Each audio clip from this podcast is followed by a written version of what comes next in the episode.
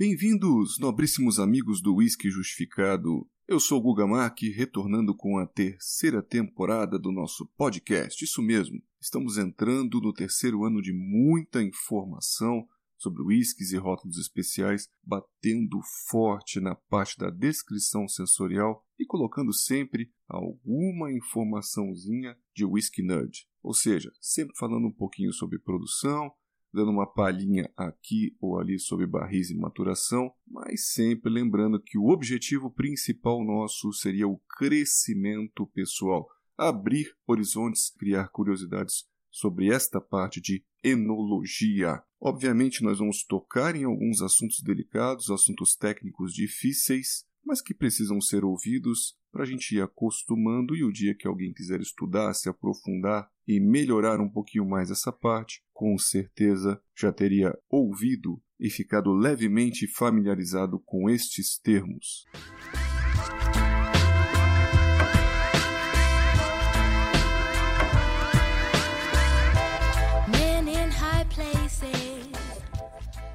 Hoje vamos falar da Glen Farclas, em especial do rótulo 15 anos. Essa é uma destilaria muito nobre de Speyside, que mantém sua parte de marketing e estética de rótulos bem simples. São garrafas arredondadas com rótulos e desenhos mais simples. Percebe-se que não se gasta muito. Isso obviamente acaba deixando tudo um pouquinho mais barato. E o 15 anos seria conhecido como a cereja do bolo, o Sherry Bomb, que passa aí por barris ex-vínicos agregando bastante complexidade nasal e bucal. O 17 anos seria um dos mais caros. O 18, 21 e 25 seria já uma influência de barril um pouco mais controlada, deixando aí a visibilidade do destilado levemente em equilíbrio em relação à nobreza do barril. Sobre essa destilaria, eles usam 100% de sherry casks,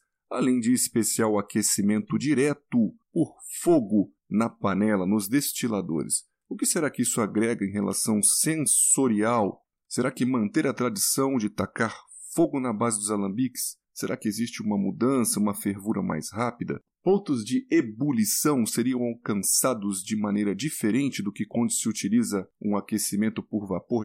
Faz diferença na produção? Será que fica mais difícil realizar os cortes do destilado, separar a cabeça do coração e da cauda? O pico de furfural vem um pouco mais tardio? São muitas curiosidades, obviamente, mas continua tudo muito controlado no processo produtivo, seja por fogo direto ou seja por aquecimento a vapor.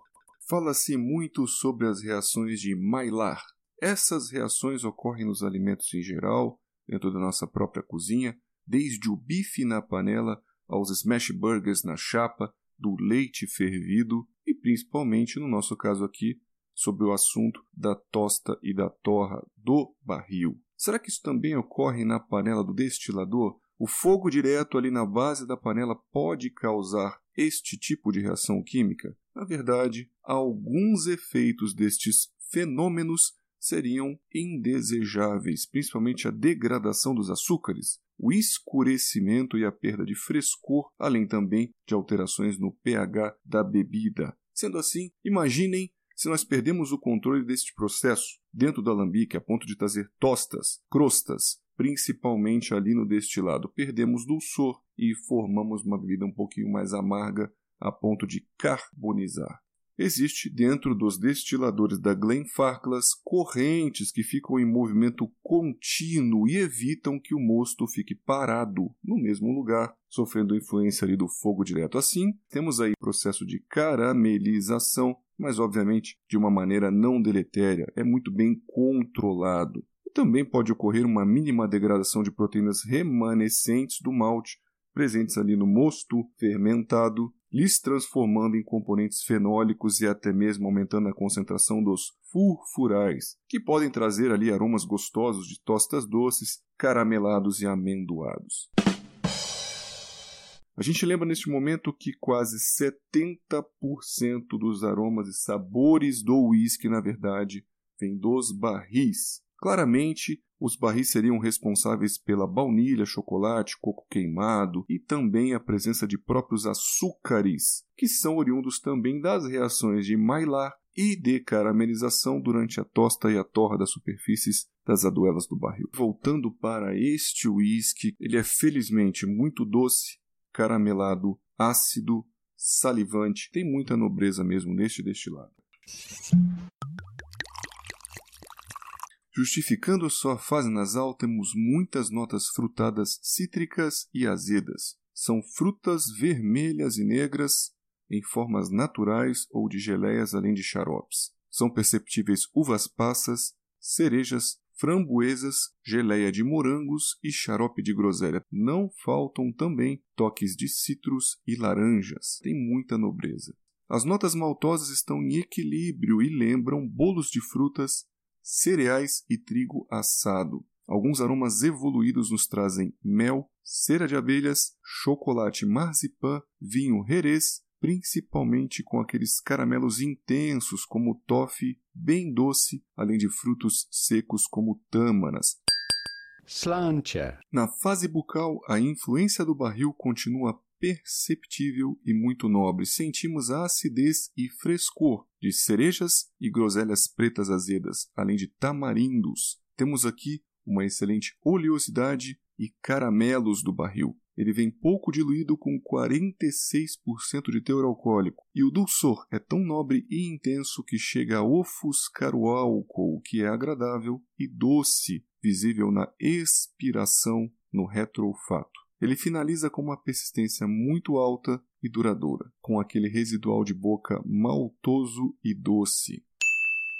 Nós vamos então para a finalização e a conclusão que chegamos é que se trata de um belíssimo single malt, nota 4 de um total de 5 para nós. Quem busca uma influência sherry, um sherry bomb, vai encontrar neste 15 aqui com certeza uma satisfação. E lembramos que o 17 seria também um whisky feito com barris muito nobres, ex-herês, com bastante influência vínica, porém levemente mais controlada, mais equilibrado e visando agradar principalmente o público asiático, em especial os japoneses que têm um paladar um pouquinho mais delicado, mais exigente, gosta da influência sherry, mas não curte tanto a picância, ou seja, quer o melhor na fase nasal e o melhor na fase bucal. Meus amigos, espero que vocês tenham gostado do episódio inicial da terceira temporada. Eu sou o Guga Mark, o autor do podcast, e vejo vocês nos próximos episódios.